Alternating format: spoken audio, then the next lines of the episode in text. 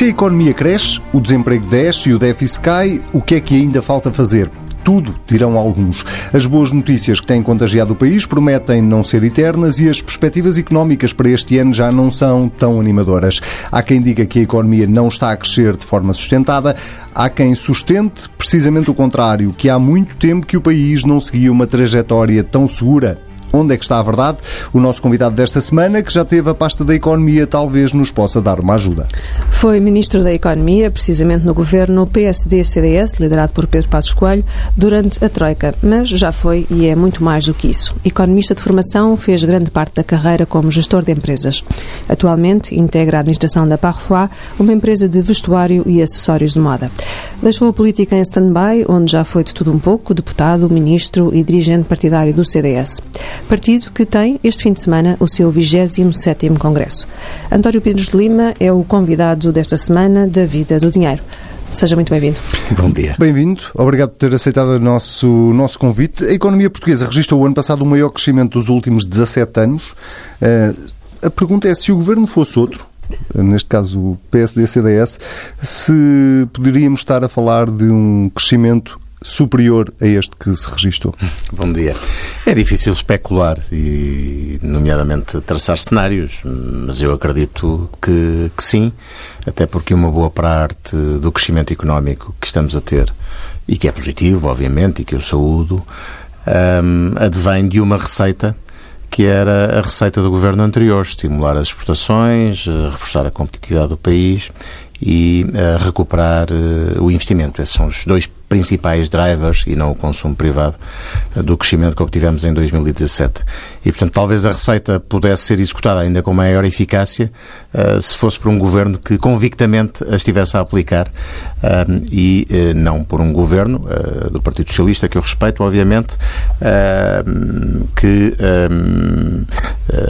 elegeu o o driver do consumo privado uh, como a sua principal fé na recuperação económica. Portanto, a reposição de rendimentos não teve um contributo significativo para este crescimento? Está a ter o seu contributo, mas de facto uh, todas as instituições uh, indicam que uh, o principal, uh, uh, os, as princip os principais dois drivers, dois motores, se quiser, um, desta recuperação económica são o investimento, a recuperação do investimento privado, que em qualquer caso ainda está a níveis muito aquém daqueles que seria desejável, e a dinâmica das exportações, que atingiram este ano 42,5% do PIB, uma trajetória positiva, mas que tem que ser intensificada. O vice-presidente da Comissão Europeia, Dombrovskis, alertava a semana passada para a necessidade de tornar o crescimento económico sustentável e também para as previsões menos positivas este ano e no próximo. Acha que podemos estar a viver uma espécie de bolha e que pode esvaziar rapidamente? Nós estamos muito dependentes daquilo que é o trajeto da União Europeia e é precisamente com o espaço do euro que devemos comparar e avaliar o nosso desempenho. eu acho que os dados de 2017 são positivos e saúdos. Ah, mas também acho que uh, não devemos entrar num modo de uh, euforia relativamente a estes resultados, porque crescemos ligeiramente mais do que aquilo que foi o crescimento da média europeia. Uh, há N países na União Europeia que estão a crescer de uma forma muito mais agressiva que Portugal, a começar pela Espanha, que teve um crescimento superior a 3%, ou a Irlanda, que tem crescimentos que são quase o triplo daqueles que se observam em Portugal, quase de 8%. E, e por isso eh, eh, eu creio que eh, se vive hoje em Portugal e através da ação deste governo num modo de relax, de ambição algo limitada e com paralisação total do espírito reformista. Francamente, acho que uma alternativa política deve se centrar uh, em precisamente apontar para um caminho mais ambicioso relativamente ao crescimento económico e também à proteção social e é esse o aspecto, se quiser, que eu mais uh, posso criticar ou ressalvar relativamente ao, ao, ao trajeto que estamos, uh, que estamos a fazer. Estamos refém de uma solução política que não permite ao país eh, fazer qualquer reforma uh, significativa, porque o PC e o Bloco Esquerda procuram proteger aquilo que são as suas corporações de voto uh, naturais e, uh, apesar de termos crescido em 2017 ligeiramente acima da média europeia, aquilo que se perspectiva para 2018 e 2019 é Portugal como um dos países que menos cresce na União Europeia. E isso deve ser alvo, deve ser um alerta devemos ter uma ambição maior do que não descer divisão. Devemos ter uma ambição de ser um campeão económico e acho que os portugueses uh, têm todas as condições uh, para, para poderem prosseguir uma trajetória de crescimento mais, mais agressivo. Que a questão fiscal é uma questão determinante para a competitividade de um país eh, é mais ou menos consensual. A pergunta que lhe faço é se foi um erro abdicar da descida do IRC, que estava programado e que tinha resultado até de um acordo com o Partido Socialista. Foi um erro voltar atrás nessa reforma?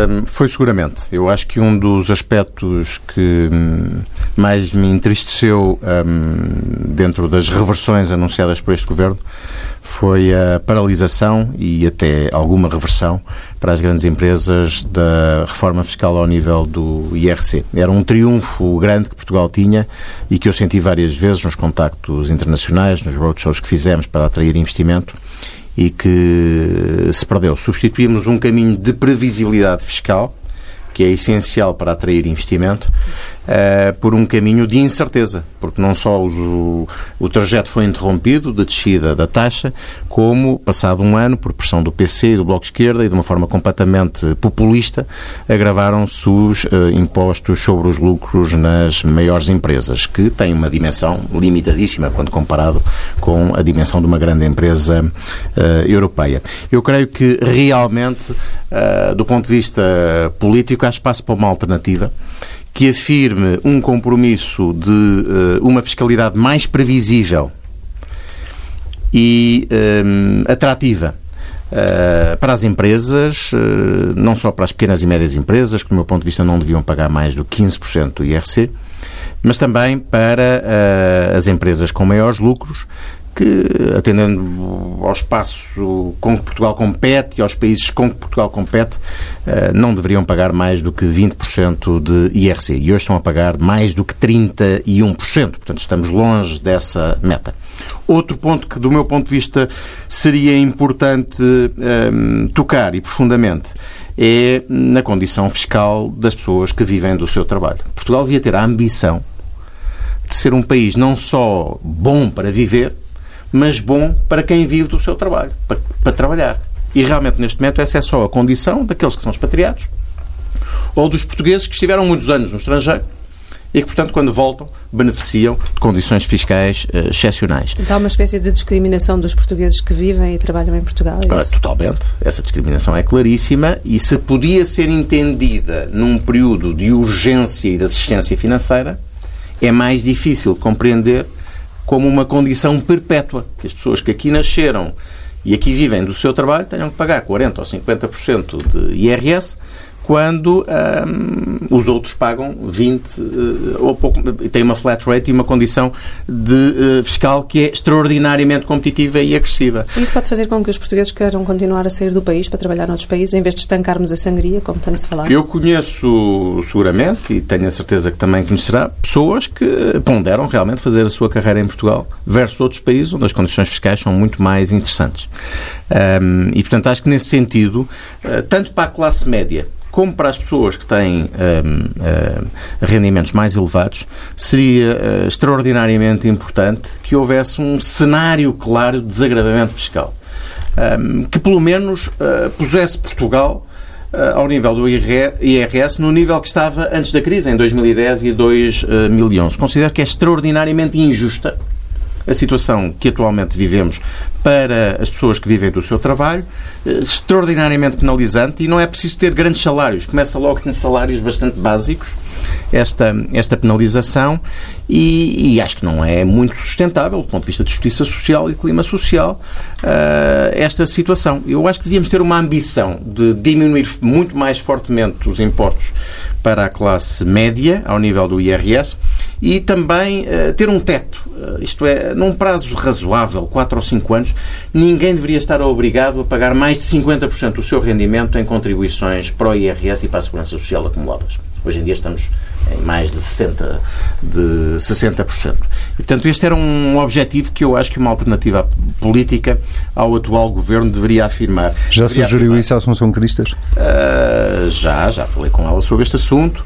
Um, e é seguramente algo que uh, eu procuro afirmar nas intervenções, que são escassas, uh, políticas que uh, vou fazendo. Repito, deveríamos ter a ambição de ser um país com maior crescimento económico e um país onde desse gosto trabalhar um, também do ponto de vista uh, fiscal. Acho que a situação atual é, é, é, extremamente injusta e por isso mesmo não sustentável. Mas tendo em conta que não há dinheiro para fazer tudo, ou que não há condições para se fazer tudo de uma vez, pelo menos, uh, se tivesse que optar neste momento do ponto de vista estratégico para o país entre baixar os impostos para as empresas ou baixá-los às famílias, nomeadamente no IRS, qual é que seria a sua opção? Essa é, excelente, é uma excelente pergunta e é realmente a forma como se deve pôr a questão. E se eu estou, se eu estou a pôr a questão neste momento é porque que houve progressos ao nível daquilo que são os desequilíbrios macroeconómicos uh, de Portugal e nós estamos a caminhar para uma situação uh, de saltos primários interessantes e de déficit quase zero. E, portanto, a grande questão é Ok, agora que estamos nesta situação e existem, porventuras, porventura, liberdade para podermos fazer opções políticas, escolhas políticas que não tínhamos quando estávamos em assistência financeira, como é que devemos aplicar esse dinheiro? Como é que devemos aplicar alguma margem que temos? é na, no serviço uh, de regalias e benefícios às corporações, ao sindicato de corporações, que sustenta esta situação política? Eh, é aos funcionários públicos, por muito mérito que possam ter, ou deveríamos antes prosseguir uma estratégia de procurar devolver à classe média, que tão penalizada foi no período de assistência financeira, aquilo que eram os seus rendimentos e, numa, numa progressão gradual, também diminuir os impostos para as empresas. Eh, como sabe, já se provou eh, no passado que a redução dos impostos para as empresas não se traduz necessariamente numa menor receita eh, fiscal. Bem pelo contrário, foi possível aumentar a receita fiscal ao nível do IRC nos anos em que iniciámos, na anterior legislatura, um período de desagramento fiscal para as empresas. Portanto, eu, eu acho que essa é uma política que pode ser autofinanciável. Relativamente ao IRS já não é assim. Eh, é evidente que uma redução agressiva dos impostos eh, sobre o trabalho eh, que incida sobre a classe média e sobre os rendimentos gerais do trabalho. Tem implicações, tem implicações importantes do ponto de vista da receita, mas por isso mesmo é que ela devia ser alvo de um planeamento a quatro anos, um cenário para uma legislatura, e devia ser alvo, tanto quanto possível, de um compromisso político, porque hum, a grande questão é se distribuímos a margem de manobra que temos apenas pelas corporações que servem o governo ou que apoiam o governo, ou se preferimos, antes, um, procurar uma redução fiscal que abranja todos os portugueses que vivam do seu trabalho. E eu, claramente, eh, sou partidário desta segunda alternativa. À esquerda pede-se ao Governo que mexa nas leis do trabalho, nomeadamente que reverta as alterações introduzidas pelo seu Governo durante a Troika. Que efeitos é que isso teria na vida das empresas? Bom, eu creio que hum, Portugal, ainda hoje, nos rankings de competitividade internacional, hum, lembro-me nomeadamente daqueles que, que seguíamos e onde Portugal tinha feito algum progresso em termos de, de uh, escala um, nos anos um, em que eu estava uh, no governo, uh, nós continuávamos, apesar de tudo, enfim, progredimos bastante, mas a estar numa posição bastante intermédia um, daquilo que são um, as nossas leis de trabalho em termos de competitividade, flexibilidade, etc. E, portanto, um, eu, eu, eu creio que é importante, e nesse aspecto acho que o Governo tem tido bom senso, não alterar o conjunto de reformas que, que, que se fizeram uh, no tempo do anterior Governo e que introduziram fatores de flexibilidade e de maior ajustamento àquilo que são os ciclos económicos nas condições de uh, trabalho. Eu sou favorável a que as empresas, dentro daquilo que é possível, paguem melhores salários. E, portanto, não me choca, bem pelo contrário, esta evolução que tem tido o salário uh, mínimo uh, nacional. Mas melhores condições também exigem um mercado de trabalho mais flexível, que aliás tem beneficiado muito a criação de emprego em Portugal. Uh, tem existido progressos muito importantes na criação de emprego em Portugal nos últimos anos e eles coincidem uh, bastante eh, também, não só com o ciclo de crescimento, esse é o principal fator, eh, com a recuperação económica, com a retoma económica, mas também com o facto de hoje termos, eh, do ponto de vista de legislação laboral, uma legislação mais amiga, do meu ponto de vista, da criação do emprego.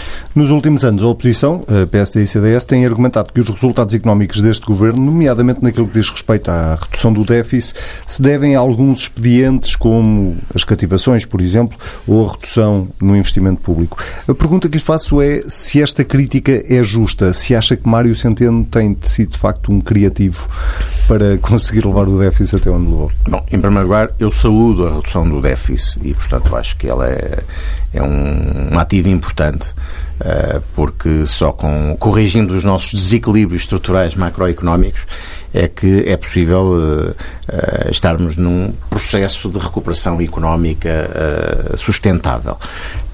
Outra questão é a forma como uma parte dessa redução do déficit foi conseguida. E, enfim, não, isto não é uma questão da opinião. O próprio Governo reconhece que tem um, ehm, tido uma posição, uma intervenção muito ativa nas cativações. Eh, que atingiram níveis eh, que nunca tinham atingido antes e algumas dessas cativações devem merecer grande ponderação política, porque, enfim, eu não sou um especialista, mas uh, são cada vez mais frequentes alguns relatos macabros de situações, por exemplo, no Serviço Nacional de Saúde, que, se outro fosse o governo, mereceriam a mais feroz crítica dos partidos da esquerda radical. Muito bem, então e passando aqui ao tema da economia, da pasta da economia, que já liderou, Manuel Caldeira Cabral, na sua opinião, tem sido um bom ministro da economia?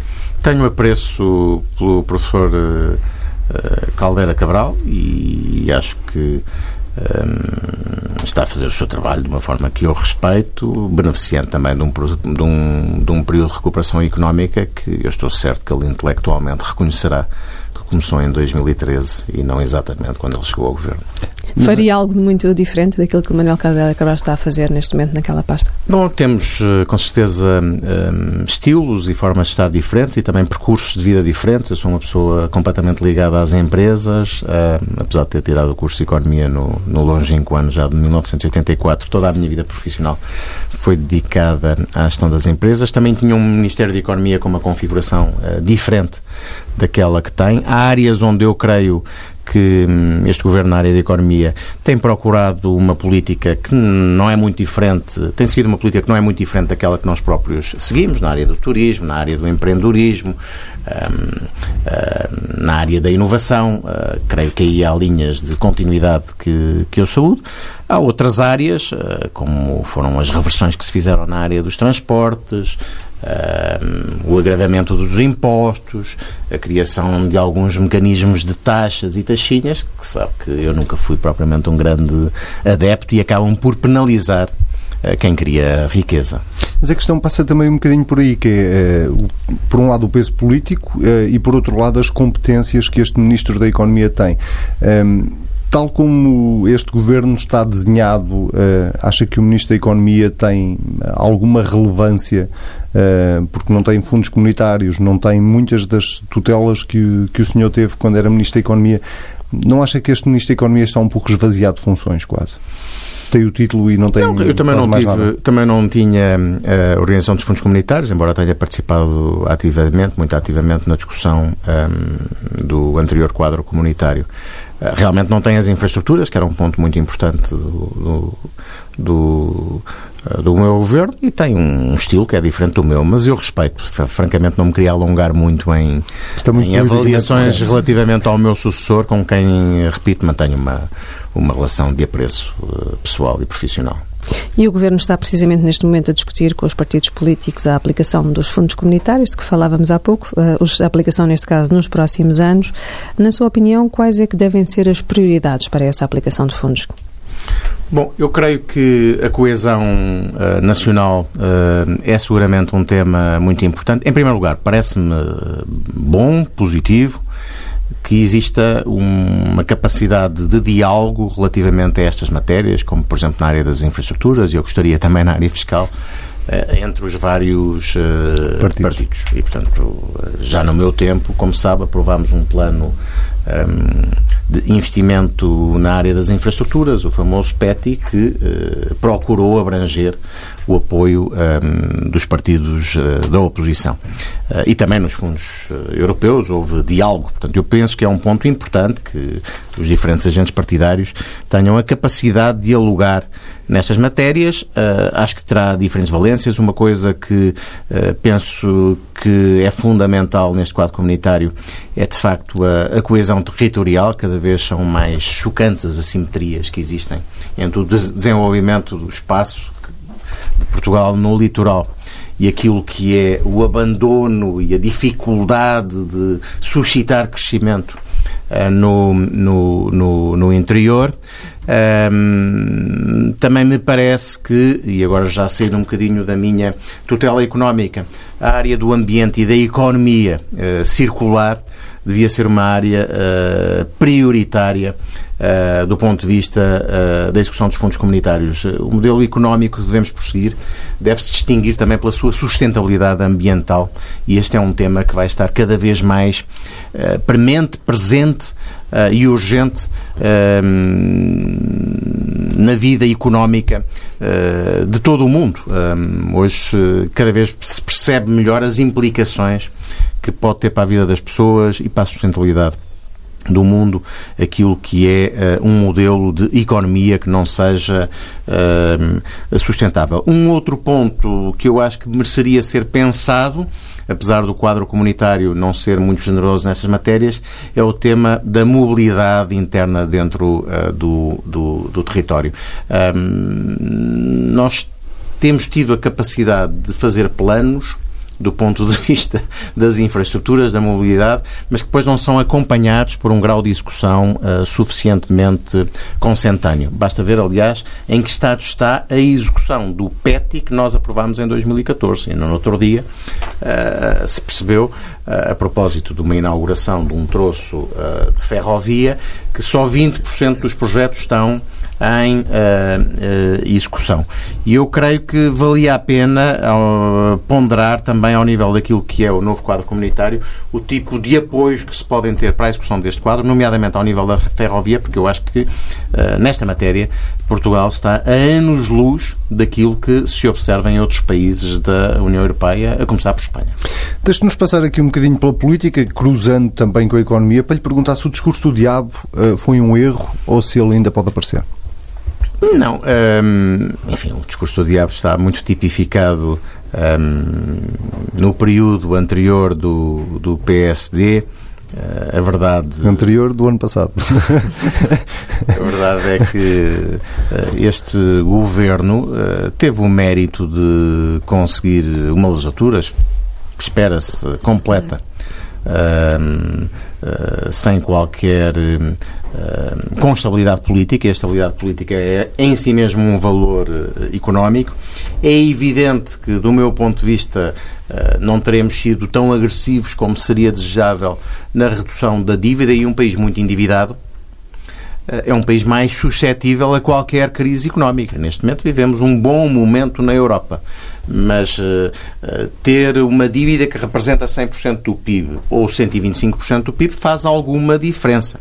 E nessa matéria, eu creio que teria sido desejável que um, a dívida pudesse ter caído mais ao longo dos últimos uh, três anos, uh, porque isso colocaria uh, Portugal numa posição de menor suscetibilidade se amanhã a Europa e o mundo ocidental voltar a conhecer um período mais difícil do ponto de vista económico. Estamos bastante suscetíveis a uma crise económica com os níveis de dívida que continuamos a ter em 2018. Bom, apesar da dívida, pergunto também como é que se faz oposição a um governo que apresenta estes resultados económicos, nomeadamente o crescimento. Como é que se faz essa oposição? Olha, a oposição tem que ser pela positiva, construtiva, embora combativa, não se esquecendo que é a oposição. Estamos a um ano e meio de eleições e, portanto, este é um, um tempo para um partido da oposição se diferenciar relativamente ao governo. Não significa que não dialogue, não dialogue em determinadas matérias, mas que se um tempo de afirmação de uma solução política por diferenciação relativamente àquele caminho que estamos a seguir. E acha eu, possível derrotar António Costa em 2019 ou admite que é muito difícil? Não será fácil, mas eu acho que é possível e acho que o caminho se faz precisamente contrastando um, aquilo que é o caminho político atual com uma solução alternativa, uma solução do ponto de vista económico mais ambiciosa, e eu já aqui dei nota que Portugal devia estar numa ambição para ser um campeão do crescimento económico na União Europeia e não estar propriamente nos quatro ou cinco países que menos crescem uh, uh, em 2018. Uh, uma solução também que fosse clara naquilo que é a distribuição das folgas orçamentais que possamos ter a partir do momento em que atingimos um ponto de déficit zero. Eu claramente acho que há uh, uma diferença política entre privilegiar uma descida muito agressiva do IRS e favorecer as pessoas que trabalham em Portugal, que vivem do seu trabalho em Portugal, do que uma política mais de alimentar as corporações, de que precisamos para todos os anos aprovarmos orçamentos que uh, sustentem o, o, o, governo atual. Uh, e também uh, acho que em matérias sociais, não sendo eu um especialista, podem existir diferenças significativas entre um governo que respeite os orçamentos que faz aprovar e depois os faça cumprir com rigor e eficiência, um, eh, versus uma solução política que procura, na habilidade das cativações, um, o cumprimento uh, dos seus uh, orçamentos. Há um caminho, e acho que, francamente, o, o CDS, partido em que orgulhosamente hoje sou um militante de base, eh, tem procurado fazer e que merecia e merece ser premiado nas próximas eleições legislativas. E com a chegada do Rui Rio à liderança do PSD, a vida do CDS fica mais difícil? Isso só o futuro dirá e eu não, não vou com certeza desvalorizar uh, o Dr. Rui Rio, recém-chegado à liderança do PSD. Uh, aliás, uh, Uh, Equivocaram-se aqueles que no passado desvalorizaram quando não previam que ele pudesse ganhar três eleições aqui na Câmara do Porto. Para construir uma alternativa política é muito importante que o CDS esteja em grande forma e eu acho ehm, que temos feito um trabalho muito meritório ehm, nos últimos uh, três anos, uh, mas também é preciso um PSD forte. Eh, porque senão uh, é impossível o objetivo de PSD e CDS terem 116 deputados. Portanto, a, tristeza ou a desgraça do PSD, a mim, como militante do CDS, eh, não me alegra nada, porque precisamos de dois partidos de oposição com características completamente diferentes, cada um a fazer o seu papel, mas igualmente fortes, para termos alguma possibilidade de derrotar a esquerda e o Dr. António Costa nas próximas eleições legislativas. Precisamente, Marcos Mendes dizia esta semana que uh, tinha sido um erro PSD e CDS decidirem ir separados uh, a eleições. Acham mesmo que foi um erro ou concorda com essa decisão de, de ambos os partidos, neste caso? Eu acho que aquilo que se impõe no momento atual eh, é que os dois partidos sigam caminhos diferentes e até tenham graus de liberdade um, autónomos relativamente a qualquer solução e resultado eleitoral eh, político depois de uh, 2019. Compreendo o, a crítica do Dr. Marco Mendes no sentido em que, do ponto de vista de proporcionalidade, do ponto de vista de, de lei eleitoral, metodonte, os dois partidos teriam mais deputados se tivessem iguais votações. Agora, francamente, acho que eh, provavelmente a maximização da votação é conseguida com o CDS eh, fazendo o seu caminho e o PSD também do ponto de vista autónomo. Todas as pessoas sabem que os dois partidos, se tiverem 116 deputados, eh, saberão entender-se no dia a seguir para construir uma solução de governo coesa e, e, e, e estável.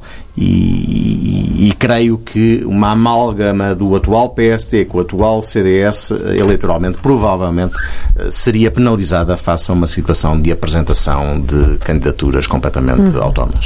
Este fim de semana o seu partido está reunido em Congresso, precisamente, e este antevê-se como um dos congressos mais pacíficos da história do partido. E a pergunta é se Assunção Crista Cristas se revelou melhor que a encomenda. Olha, eu, em primeiro lugar, acho que hum, o CDS tratou bem da, da sucessão do Dr. Paulo Portas, o que não era, uh, à partida, um encargo uh, fácil. Uh, um, CDS ou Assunção Cristas? mérito de Paulo Portas, de Assunção Cristas, porque a verdade é que é bom não esquecer que Assunção Cristas foi cativada para uh, atividade política executiva uh, no CDS pelo Dr. Paulo Portas um, e, um, e também uh, acho que foi exemplar a forma como um, se processou a sucessão. Não, não se tem visto o anterior líder intervir de forma que possa sequer perturbar a afirmação desta liderança. Depois o mérito é de Assunção Cristas e da sua equipa. Ela tem uma equipa excelente na, na, na direção, que foi escolhida por ela, mas que tem muitas pessoas que também eh, vinham do passado, Adolfo Mesquita Nunes, a Cecília Meireles, o Nuno Mel, o Nuno Magalhães, um, e, e, e, das apostas que fez. Uh, porque o carisma de um líder político advém muito dos resultados que tem. Um, e, Também portanto... acha, como Filipe Louva que o CDS está neste momento muito centrado na imagem de Assunção Cristas? Que é preciso que o partido seja mais do que a imagem da líder? Mas eu acho que o CDS é hoje um partido com vozes diversificadas, um, com uma equipa a quem se reconhece talento e de que Assunção se tem assumido como a natural líder. Como sabe, hoje o espaço mediático exige lideranças mediáticas poderosas. Um, e, portanto, nesse, nesse aspecto, Assunção tem sido uma líder pragmática uh, e que tem cumprido muito bem o, o seu papel uh, do ponto de vista de força mediática. Mas não me parece que uma liderança que partilha poder com Adolfo Mesquita Nunes, com Nuno Melo, com Cecília Meireles, com Nuno Magalhães, só para falar dos quatro ou cinco casos uh, mais visíveis na Comissão Executiva do Partido, dos vice-presidentes do Partido, possa ser considerada uma liderança que centraliza em si tudo aquilo que é visibilidade mediática. Não, eu acho que a Assunção tem feito um percurso muito meritório. Os resultados têm ajudado a dar-lhe carisma e a dar-lhe, neste momento, um estatuto de líder indiscutível do partido até às próximas eleições. O que hoje é dado é, é um dado tranquilo, mas para quem pensasse há dois anos no congresso que se fez, havia muita gente que questionava que o CDS pudesse ter um caminho tão tranquilo eh, durante esta legislatura em termos de afirmação da sua liderança e da sua diferenciação relativamente eh, ao PS e ao caminho que eh, este governo tem seguido. E o António tem saudades da política ativa? Eu fiz escolhas, sabe?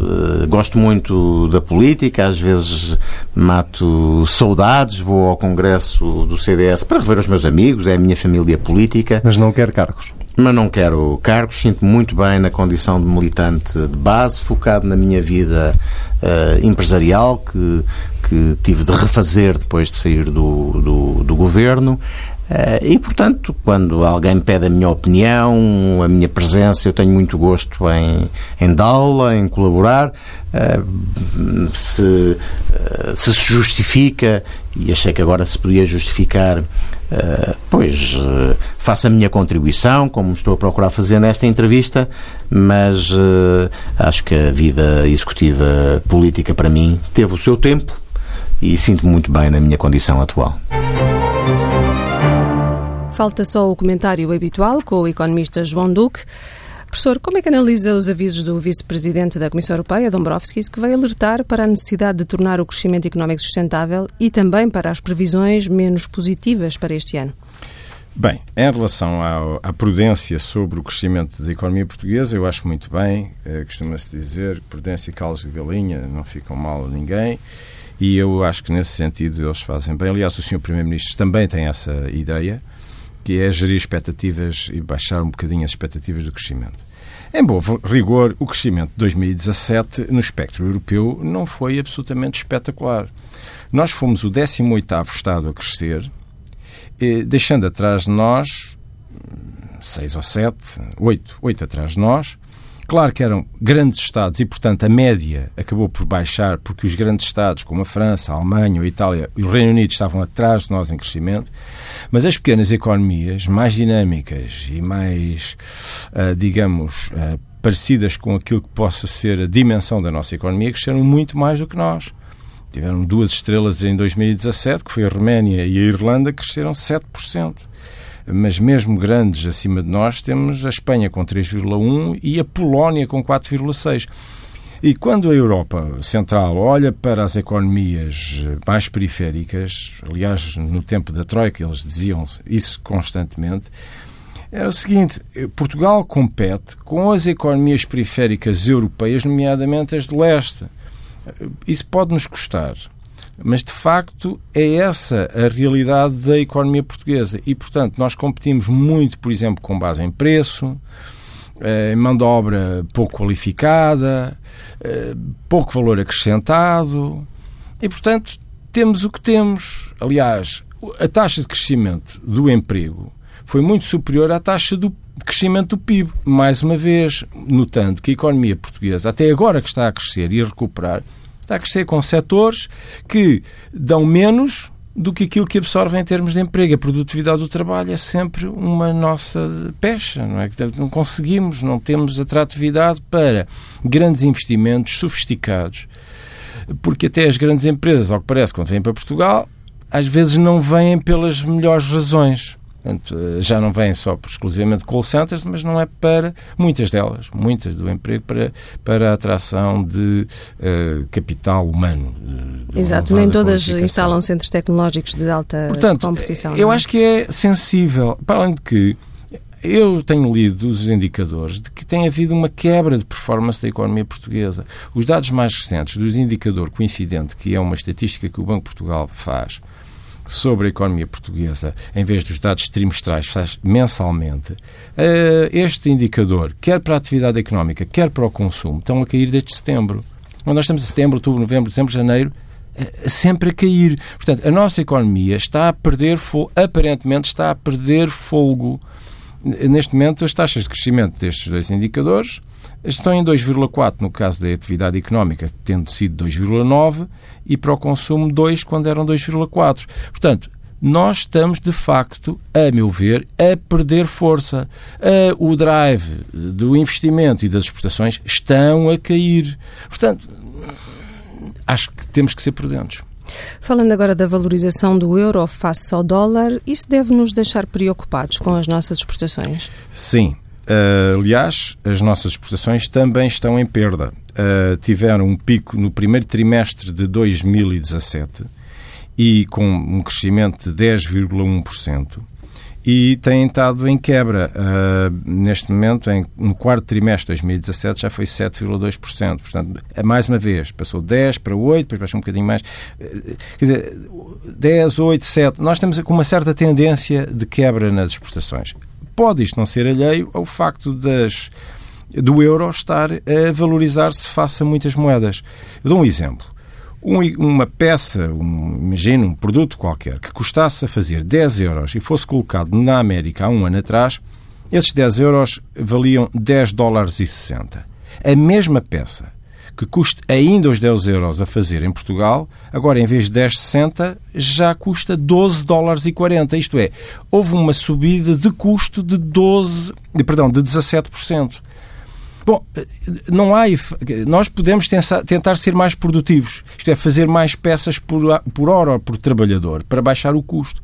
Mas é é quase impossível esmagar a produtividade, ou, portanto, esmagar esta, este efeito do preço num ano para as empresas portuguesas. Portanto, é provável que muitas delas se competem na base de margens apertadas, preço baixo, que comecem a sentir dificuldades. E nós estamos a sentir isso. Outro, outro aspecto que é importante, não é só nas exportações dos bens, uh, é nas exportações dos serviços, nomeadamente do turismo. Olhemos para o Reino Unido, que é de onde vem o maior, uh, a maior fatia de turistas não residentes, portanto, para Portugal. A Libra, há um ano atrás, um britânico estava, comprava 1 euro com 85 pence, agora já gasta 89. Portanto, houve uma valorização de 5%. Sem, sem nada. Nós não fizemos nada, mas só pelo efeito cambial. Portanto, o euro está a tornar-se uma moeda pesada, muito forte, cada vez mais pesada, e isso tem um impacto negativo na atratividade daquilo que é a nossa oferta. Acresce que o próprio turismo, particularmente na área da hotelaria, também tem estado a ajustar os preços uh, de acordo com aquilo que era a pressão, exatamente, da procura. Bom, agora vamos ver como é que isto se vai refletir.